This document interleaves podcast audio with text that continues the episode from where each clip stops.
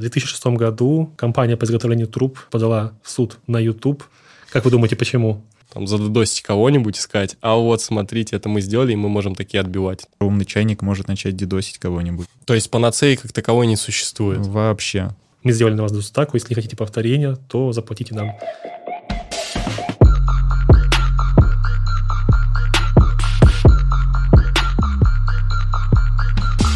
Всем привет, дорогие друзья! Меня зовут Асадчи Кирилл. Это релиз в пятницу э, от команды TimeWeb. Э, Я работаю в отделе выделенных серверов, и сегодня мы поговорим с вами о том, что такое DDoS, чем он опасен, как от него защититься, и в этом мне помогут мои коллеги. Представьтесь. Да, меня зовут Ткач Роман. Я руководитель команды кибербезопасности в компании TimeWeb и помогу Кириллу, Чем смогу. чем смогу. Да. А чем не смогу, то пусть сам разбирается. А, Меня зовут Олег Фельмошин, я работаю на позиции архитектора а, публичного облака TimeWeb. Супер. Ребят, э, прежде всего, наверное, хотелось бы и вправду вообще рассказать нашим зрителям и слушателям, что такое DDoS, и кроме DDoS вообще что бывает, какие атаки существуют. Если вкратце, то DDoS – это атака, которая предполагает э, нарушение именно доступности э, какого-то информационного актива. Эти нарушения доступности могут быть различных вариантов и вариаций. Это может быть даже не только, например, те привычные DOS-атаки, которые э, мы зачастую слышим в новостях. Это могут быть даже и в реальном мире какой-нибудь очередь в супермаркете, например, которая организована была для того, чтобы э, владелец супермаркета не получил ту прибыль, ту прибыль, которую хотел бы. Тогда еще вопрос сразу. э, В чем опасность самого DDoS? Чем он Ну, может грозить другим компаниям? Самое очевидное – это там недополученная прибыль и тому подобное. Слушай, а я вообще слышал про ботнеты. Мгм. но Я что? тоже.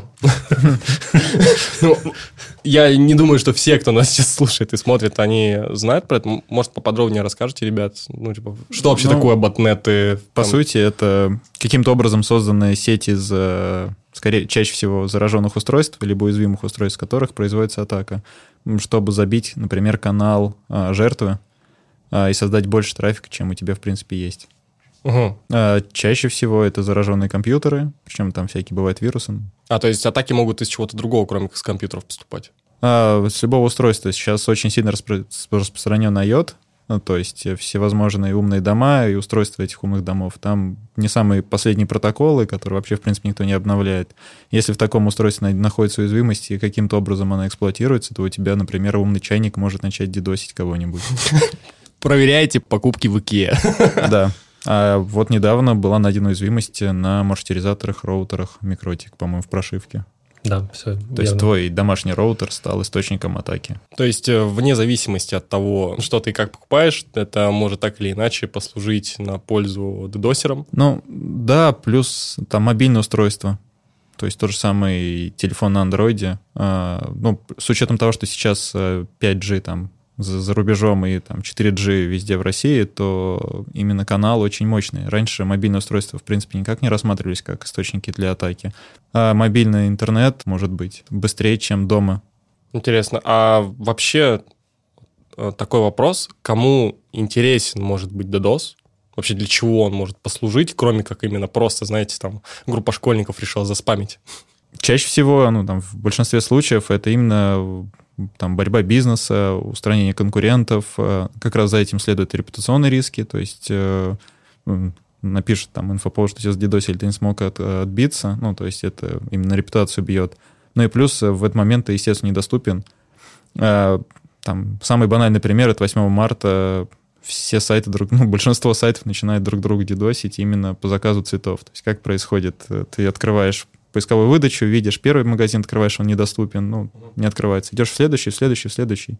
То есть у тебя на таком уровне ты просто вышестоящий список всех заказал, их атакуют и доходит каким-то образом там до твоего сервиса, и там только заказывают. То есть, если я правильно понимаю, то основная цель в таких атаках – это нанести вред там своему конкуренту, например. Ну, недоступным его ресурс сделать. Если это интернет-магазин, то в этот момент у него заказов нету. Да, чтобы клиент пришел к тебе быстрее, чем к конкуренту.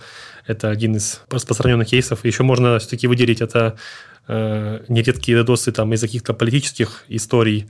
И там, например, вот недавно же было голосование, там всю эту систему умного голосования тоже дедосили, и это регулярно происходит. Вот. И еще, конечно же, всякие личные мотивы. Хакеры любят быть просто, э, если их кто-то обидел, они могут просто пойти пододосить, потому что обиделись. Э, Еще тогда сразу вопрос ко всему этому. Кроме там мстивости хакеров, кроме того, чтобы просто затормозить своего конкурента, ради чего еще могут проводиться DDoS-стаки? Ну, в целом, есть целая индустрия именно заниматься вымогательством. То есть э, хакеры именно приходят к фирму, делают демонстрационную DDoS-атаку там на минут 5-10, э, отдел там безопасности это замечает, начинает что думать, к ним приходит параллельно письмо о том, что вот, вы, мы сделали на вас DDoS-атаку, если не хотите повторения, то заплатите нам некоторое количество биткоинов или сатошей, и этого не повторится. Конечно же, они там врут, они будут доносить, пока мы не обанкротимся, наверное. Но это целая индустрия, и это распространенный кейс. А вообще бывали такие случаи, чтобы прям до банкротства доводили досами? Знаете ли о таких? На ум не приходит, но я думаю, что бывали. Потому Я что невозможно, чтобы такого не было. Но смотрите, игровые серверы, если их тоже дедосят очень часто, если у тебя и в онлайн-игре, куда ты заносишь денег, и который живет за счет того, что люди туда приносят денег, он недоступен там 2, 3, 4 дня, то люди просто, скорее всего, с сервера уйдут, и когда ты поднимешься, а, там, М. онлайн явно уже будет не такой, далеко не такой. А еще, вот, насколько я знаю, есть различные вообще компании, которые занимаются защитой. Могут ли они использовать там DDoS-атаку как своеобразную саморекламу, там, задодосить кого-нибудь и сказать, а вот, смотрите, это мы сделали, и мы можем такие отбивать. Ну, что-то в этом роде. Ну, как сказать, мы не можем об этом сказать а, точно, потому что таких случаев я лично не помню, именно, скажем так, ну, чтобы там следствие велось и был, был такой, было такое в протоколе написано, но вполне возможно, потому что те же DDoS-атаки, точнее, те же компании, которые занимаются защитой от DDoS, логично таким заниматься, и вполне возможно, они этим занимаются. Еще момент, Олег, ты сказал про игровые серверы. А вообще, чем отличается там, защита веб-сервера и какого-нибудь игрового сервера, например? Там, во-первых, специфичный трафик может быть. Обычно под каждую игровую, ну, под какую-то игру какое-то время тратит на то, чтобы проанализировать трафик и понять, какой он именно идет, потому что это нестандартная, ну, чаще всего, если там не браузерная игра, а обычная, то там, ну, я имею в виду какая-то серверная игра, там GTA, не знаю, что еще там играет, Майнкрафт. Да. Не Моя сильно- ферма. возможно, то там специфичный трафик, и нужно научиться проанализировать его и научиться отличать а, легитимный пользователь, легитимный трафик от э, вредоносного трафика. И это под каждую игру делается свой анализ и строится защита именно под это уже. То есть панацеи как таковой не существует. Вообще. Там, на самом деле, сейчас технически углубиться. Ну, там несколько уровней, на что можно проводить атаку. Обычно это делит у, вот у поставщиков э, защиты. Это L3, L4 защиты и L7. L7 это обычно Web Application Firewall называется. А L3, L4 это защита от всевозможных видов атак на каналы и на протоколы. То есть, например, э, там амплификация трафика, то есть это когда используются какие-то уязвимости, которые позволяют создать очень много трафика. Ну, там из банальных примеров это DNS-амплификация, потому что там используется UDP протокол, который не сессионный и находится м, злоумышленником DNS-сервера сторонних, сторонние DNS-сервера, на которые посылаются запрос, а туда, куда нужно отправить ответ, а, указывает IP-адрес жертвы. А, на вход подается а, небольшой трафик, а уязвимость заключается в том, что на выходе DNS ответ гораздо больше, чем запрос. То есть тебе нужен э, уже канал, а на выходе эти DNS-сервера генерируют больший трафик. Таким образом, ты можешь, например, э, ну, насколько я знаю, это один из самых распространенных сейчас типов атак по амплификации. То есть ты спокойно находишь DNS-сервера, передаешь их э, ботнетом своим, а передаешь IP-адрес жертвы, все устройства начинают генерировать этот трафик на каждый DNS-сервер стучаться, и все DNS-сервера, которые в этой цепочке участвуют, они начинают э, генерировать паразитный трафик на жертву. А при этом жертва, ну, типа, не понимает, скорее всего, сначала, что происходит, откуда столько трафика приходит, причем она с разных источников, и это не еще не напрямую от самих клиентов приходит. То есть ты не можешь самих... А, ну вот как раз найти тот, кто источник атаки, откуда. То есть это, получается, через э, посредника происходит. Дальше есть всевозможные еще виды атак, связанные с фрагментацией пакетов. То есть когда строятся неправильно фрагментированные пакеты, и конечное устройство может, ну, маршрутизатор, там, роутер, либо операционная система на нем, либо уже какой-то сервер, при попытке собрать обратно фрагменты пакетов ломается. То есть это обычно исследуются какие-то, там, чаще исходный код э, операционной системы и сетевого стека, ищутся какие-то, ну, недочеты, и потом они эксплуатируются. Таким образом у тебя просто операционная система может а, начать крашиться, когда тебе столько пакетов приходит неправильных. А может вообще получиться в итоге так, что у тебя, там, например, наплыв на твой сайт произошел за счет э, взрывного роста рекламной кампании, а ты подумал, что это DDoS? Конечно, Вообще, это нередкая история. Это самая популярная хабар-эффект, угу. например, или там эффект Пикабу вот, в Рунете. Э, за рубежом есть эффект Reddit и все такое. Вот. На самом деле у меня есть интересный кейс, который я сейчас вам расскажу по поводу э, легитимного трафика. В общем, в 2006 году на YouTube компания по изготовлению труб подала в суд. Как вы думаете, почему? Все искали трубы? А по итогу заходили на YouTube или наоборот? Ну, в общем, у них просто у этой компании уже давно было доменное имя, которое тоже было слишком созвучно. Там было youtube.com.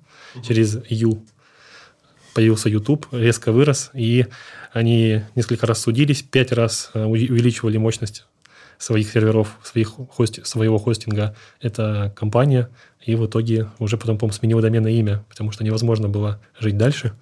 Это вот пример, э, скажем так, не произвольного DDoS от обычных клиентов, потому что ну, много раз, ну, большое количество ошибок было, и был большой трафик. Я пришел смотреть смешные видосики, а мне показывают какие-то Да-да-да. То есть он все-таки не э, не намеренно так происходило, так случайно вышло. Это вот как... Э, а, Я слышал, да, вот у Фейсбука еще что-то подобное было. ну, в отчете Cloudflare было на английском, и на Хабре переведен на русском. Статья есть о том, что они отчет писали прямо на, в ночь после того, как э, Facebook был недоступен, что у них э, в 30 раз возросла нагрузка на их DNS-сервера. То есть э, все приложения, которые там, ну, сайты, приложения, все, которые использовали их э, DNS для резолва Фейсбука, они многократно увеличились э, количество запросов просто потому, что приложение не может достучаться до Фейсбука, а, ну, разрезолвить хост, получить IP-адрес, и эти запросы повторялись очень-очень много со всех устройств, со всех сайтов, ну, вот все, что пыталась добраться до Фейсбука и не могла достучаться и закашировать ответ,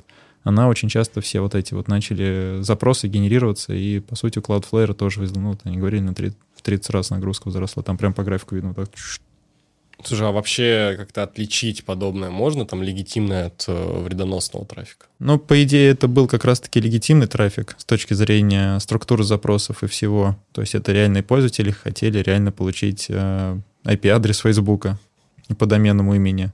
А с этой точки зрения он был легитимен абсолютно. То есть тебе единственное, что сделать, это просто на Наверное, Cloudflare это и сделали, возможно. Просто отсекали на какое-то время ответы автоматически, то есть не, даже не, не заходили дальше. А, то есть они часть из них просто отфильтровывали на начале? Я думаю, они могли бы сделать так спокойно, то есть пока Facebook не установится, все равно тебе отвечать нечем. Угу. То есть таким образом снизить нагрузку. Но, суть по всему, Cloudflare к этому был готов, у них все смасштабировалось, поэтому... А какие вообще можно использовать там внутренние инструменты компании для того, чтобы совершить подобное? Ну, то есть, чтобы отфильтровать, чтобы понять вообще, какой трафик вправду легитимен, это обычный Смотри, я там еще не дорассказал, что помимо L3 и L4 есть L7 уровень. Угу. Это как раз-таки web application, это вообще веб-трафик.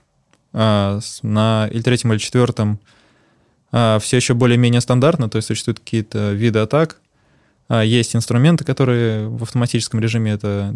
Там обычно инструменты состоят из двух частей. Это детектор атаки, куда нужно а, направить а, зеркалированный трафик, и он анализирует обычный трафик, то есть легитимный твой, и паразитный уже начнет из этого как-то вычленять и даже угадывать, какая атака началась. А с L7, а, ну да, и потом очистить трафик нужно, то есть выкинуть все пакеты, которые не нужны, которые нелегитимные. А для L7 все намного сложнее, все индивидуальнее. Короче, вот у разных поставщиков, у разных вендоров а, по защите от DDoS-атак, у них L7 уровень сильно различается между собой именно по алгоритмам, потому как они это делают потому что под каждый сайт это индивидуально находится. А, например, у тебя а, злоумышленник может а, найти какой-нибудь endpoint, который вызывает там, долгий сбор отчета и сильно нагружает базу данных. Они могут начать эксплуатировать эту уязвимость путем э, ну, очень часто вот направить много запросов, дергать этот endpoint, у тебя просто ресурсы на сервере закончатся, либо баз данных, и, в принципе, они достигнут того, что твой сервер тоже станет недоступен. То есть uh-huh. не забивая канал, найдя уязвимость, и вот эту вот штуку, в принципе, искать в автоматическом режиме сложновато. Нет универсального решения, что какие-то эндпоинты на всех можно раскатать, там, типа, то есть фактически приходится там постоянно костылить решения, как-то искать новые выходы из ситуации. Да, там анализируют также трафик, находят, э, ну, смотрят по каким-то критериям, там, время ответа, время запроса, как часто. И, в принципе, вот все, что начинает выбиваться из э, обычного нормального трафика, чистого, вот на это уже начинают обращать внимание там в полуавтоматическом режиме, в автоматическом режиме. Угу. Смотри, это банальный пример, это когда ты заходишь на любой сайт, это вот самая простая защита и самая, наверное, эффективная, но не самая хорошая с точки зрения конверсии там, и с точки зрения продукта на самом деле. Это когда ты заходишь, у тебя Cloudflare там говорит, я тебя сейчас проверю, товарищ, либо введи капчу. Mm. Это, по сути, защита от э, ботов. То есть от того, чтобы тебя не задодосили, то ты поэтому приходишь чтобы это, искать как... автобусы. Да, да, ну, в, в том числе. То есть, если заходишь на сайт, он сразу тебе говорит, э, человек ли ты, это как раз защита от L7 атак, от того, чтобы у тебя не в автоматическом режиме боты не дергали какие-то эндпоинты. А вот касательно такой, ну, я так понимаю, это скорее коленочная защита относительно. А, могут ли использовать такую защиту для обучения нейросети? Подбор капч. И так как сервис, по-моему, сливает людям за деньги, которые сидят и вводят эти капчи. Но да, эффективность... Так, короче, надо понимать, что все упирается в деньги. Угу. А именно в борьбу финансов. И если у того, кого атакуют, у него больше денег, и он ее тратит на защиту, то он выиграет. DDoS атака закончится. Если тот, который решил атаковать, он туда влил больше денег, чем у этого потрачено на защиту, то его задедосят. То есть побеждает всегда тот, у кого больше денег в кармане? Ну да, на самом деле. Угу. То есть можно очень мощные атаки заказывать, лишь бы были деньги и было бы желание. А может ли здесь заролять, не знаю, какая-то особо крепкая команда ИБшников, которые такие типа, у, все, нет, щитом встали, чат поднять щиты и все? Ну, если мы говорим про поставщиков защиты, облачных чаще всего, у них это в автоматическом режиме, ты подключаешь э, свой сервер, свои сервера, свою автономную сеть за них, прячешь, и весь трафик идет на них, а они уже берут на себя функции э, распознавания э, трафика, фильтрации трафика, очистки трафика, mm. L7 защиты и перенаправления уже легитимного трафика к себе. Тогда у меня еще вопрос есть.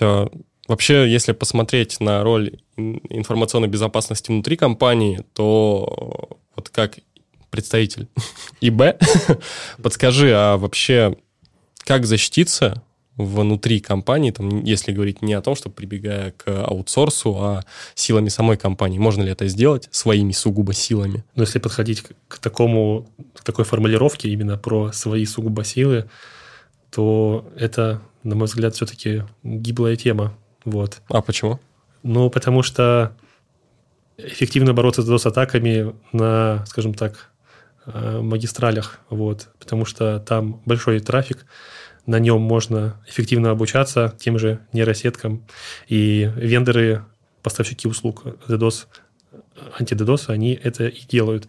Как-то так. У компании есть лишь только, скажем так, тот трафик, который направлен на нее, обучаться уже не так эффективно. То есть угу. э, уже не так хорошо. Но с точки зрения именно то, что делать нужно самим, это, наверное, больше... Э, скорее всего, это вопрос к архитектуре инфраструктуры и приложений. То есть там, стараться делать какую-то кластеризацию, стараться ну, искать, само собой, узкие места и все такое. То есть подход здесь не в сторону э, какого-то средства защиты, а в сторону именно, наверное, более устойчивого приложения и инфраструктуры. Как-то так. Все-таки без поставщиков тут э, будет трудно своими силами это все организовать. То есть э, фактически для того, чтобы защититься от DDoS, нам нужно передавать э, трафик э, стороннему поставщику. Ну, там же разные есть варианты. Если мы говорим, например, про LCM уровень, то да, там, как правило, идет, скажем так, передача трафика третьей стороне. Если, например, мы говорим про сетевой уровень, там L3, L4, то там это все может быть еще на, на, идти на уровне провайдера, и он, скажем так, он проходит и так через поставщика, как-то так. Угу. А если вот мы передаем трафик, возвращаясь к этому вопросу, то насколько вообще это легально? сама передача трафика, и как э, можно организовать весь этот процесс? Тут два момента. Если ты L3, L4 передаешь, то проблем ни технических, никаких, а, ну, юридических тоже mm-hmm. нету. А с L7 э, есть два варианта, как тебе. Тебе же нужно заглянуть хотя бы в endpoint, э, в который, ну, то есть URL, который идет с SSL-сертификатами, с SSL-соединением, ты не увидишь этого. Поэтому на стороне защиты от DDoS, на стороне этого сервиса, есть два варианта. Либо DPI заглядывать э, на косвенные параметры идущего трафика, либо передавать им свой L7 сертификат, ну, SSL-сертификат, чтобы они на своей стороне раскрывали трафик и уже могли его видеть. Гипотетически здесь могут быть уязвимости, могут быть проблемы. То угу. есть ты доверяешь свой шифрованный трафик расшифровывать на посреднику. То есть, по факту, компания не всегда способна сама справиться за, с защитой себя же, и при этом, передавая э, там, свои данные поставщику такой услуги, точно так же рискует. Ну, гипотетически, если какая-то уязвимость на стороне провайдера будет, ну, не провайдера, а поставщика угу. услуги на защиту, то да, ты можешь э, не по своей вине быть атакованным, либо потерять какие-то данные, либо скомпрометировать. Угу. А во сколько вообще обходится защита? То есть в какие деньги? И почему в целом, ну, окей, там, почему каждый себе сам, то в целом уже понятно, не запилит, но все равно вопрос, сколько стоит такая защита? Ну, на самом деле, у меня нету цифр. Ну, я можно без тут... каких-то определенных параметров, пара миллионов, 10 миллионов. Но в целом хотелось бы примерно понимать. А, ну, на самом деле, тут я не подскажу. Ну, там просто все это измеряется в объемах данных. Вот. Тарификация, скажем так, идет просто в объемах данных, которые э, имеет нормальный, нормальный трафик. Как-то так. По деньгам, если в среднем там что-то за 5 или 10 мегабит очищенного трафика от 5, 6, 10 тысяч рублей, ну, то есть до 10 тысяч рублей небольшие объемы для небольших сайтов, дальше сумма сильно увеличивается. Это в месяц? А там обычно идет тарификация за месяц, и указ... ну, покупаешь ты канал э, того трафика, который будет очищаться. То есть сколько, в принципе, трафика может пройти через э, канал очистки и дойдет до тебя уже. А тут помогает, смотри, есть интересный, неочевидный момент, что если ты достаточно крупный сервис, то и не, при, не все опять отсылается к архитектуре, не пренебрегаешь избыточными передаваемыми данными, то есть там фронтенду для того, чтобы отрисовать маленькую страничку, передаешь ему избыточные данные, то ты тратишь на передачу, а, ну или наоборот, если в нашу сторону идет трафик.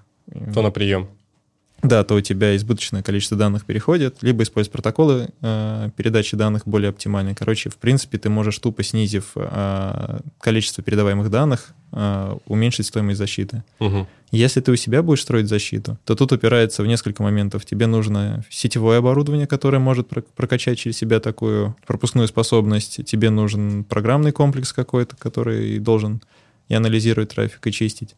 И, как ты уже сказал, а, поскольку на тебя атаки происходят резко и редко чаще всего, ну, то есть не так э, много трафика на тебя летит аномального, ты не можешь эффективно обучаться и всегда будешь проигрывать э, сервисам ну, по защите от атак, потому что у них очень много всегда трафика разнообразного с разных стран мира, с разным направленностью для разного контента, для разных сервисов. Угу. То есть им банально у них объем данных, на которых они могут учиться, намного больше. А, Ром, тогда у меня еще тоже вопрос такой, раз Олег затронул э, про архитектуру. Насколько тебе в работе там приходится в целом сталкиваться с проблемами, там, возможно, какой-то архитектуры при защите или наоборот, насколько тебе помогает правильно выстроенная архитектура?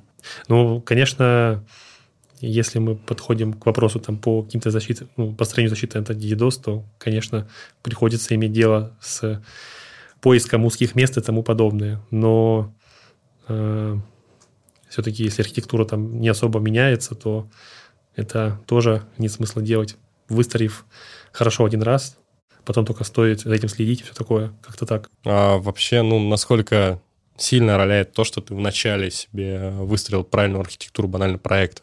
Стоимость поддержания, гибкость и скорость развития. То знаешь, что про архитектуру нужно учитывать? Что одно дело, произошла атака, забили канал, атака закончилась, не знаю, каким-то образом, а у вас ничего не поднялось.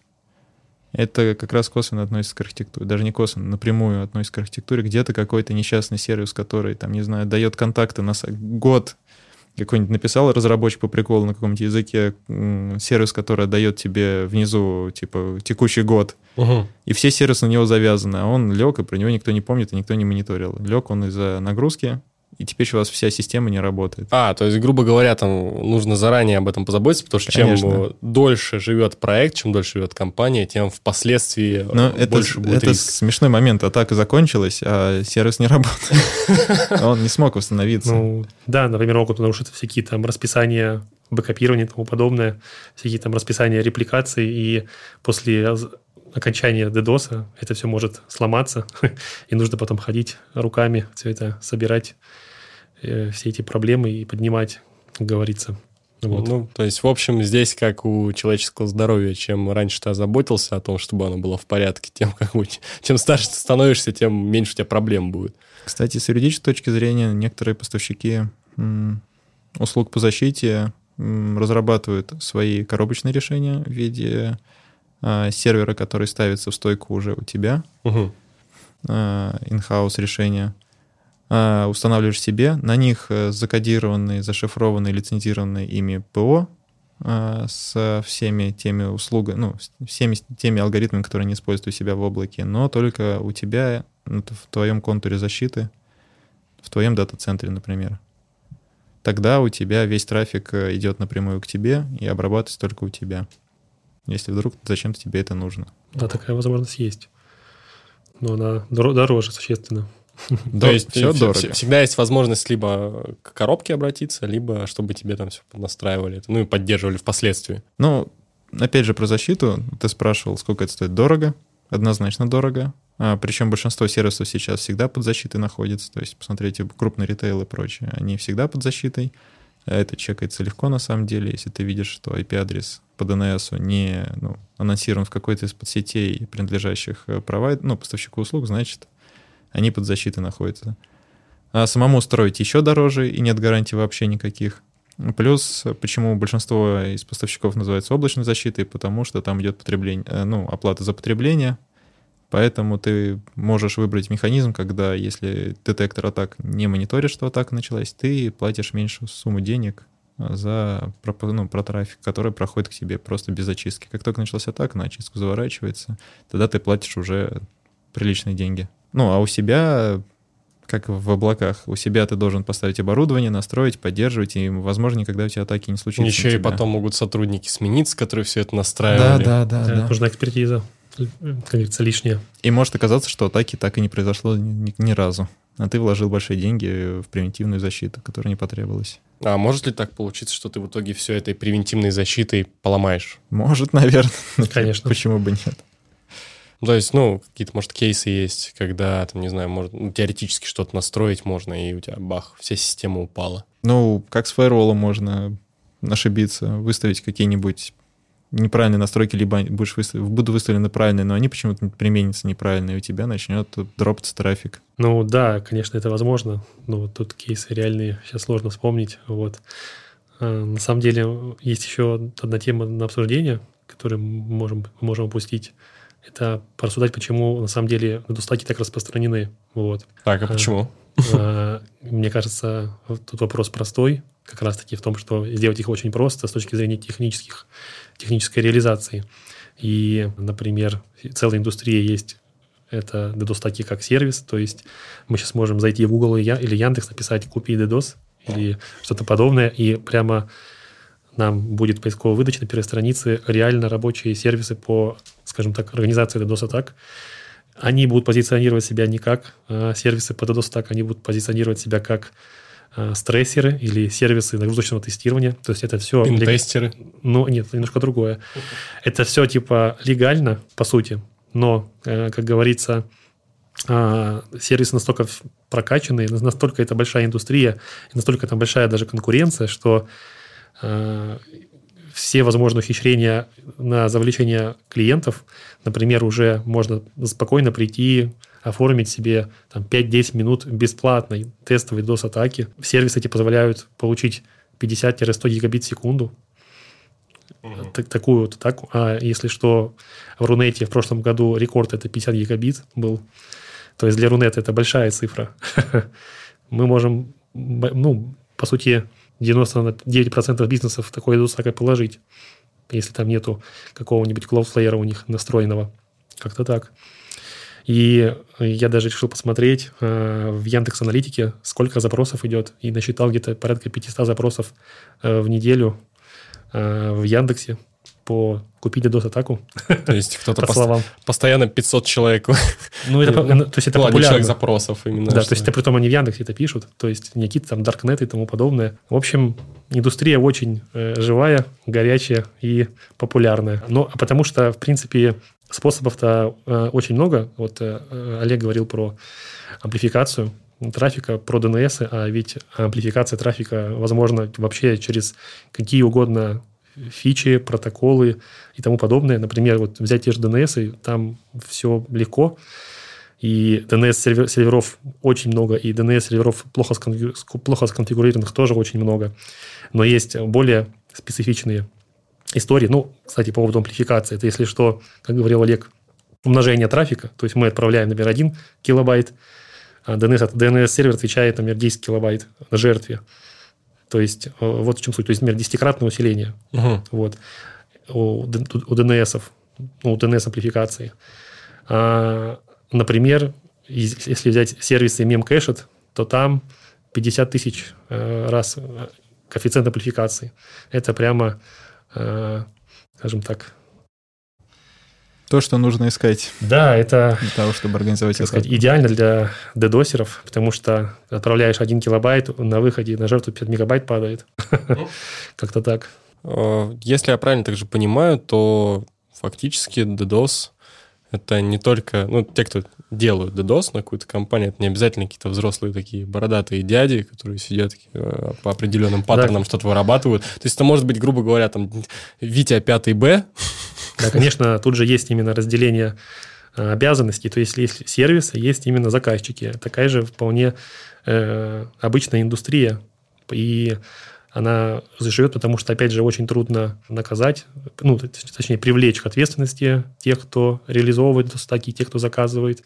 Ну, потому что там прямых доказательств не, ну, не да, бывает. Да, да. Потому что, в принципе, в киберпреступлениях сложно кого-то привлечь, а с дедосами еще, еще сложнее. Поэтому эта индустрия такая м, живая, и поэтому они, в принципе, очень распространены. Там же, если посмотреть статистики вендоров, они, как правило, считают миллионы DDoS-атак в год. Каждый там из вендоров отбивает как-то так.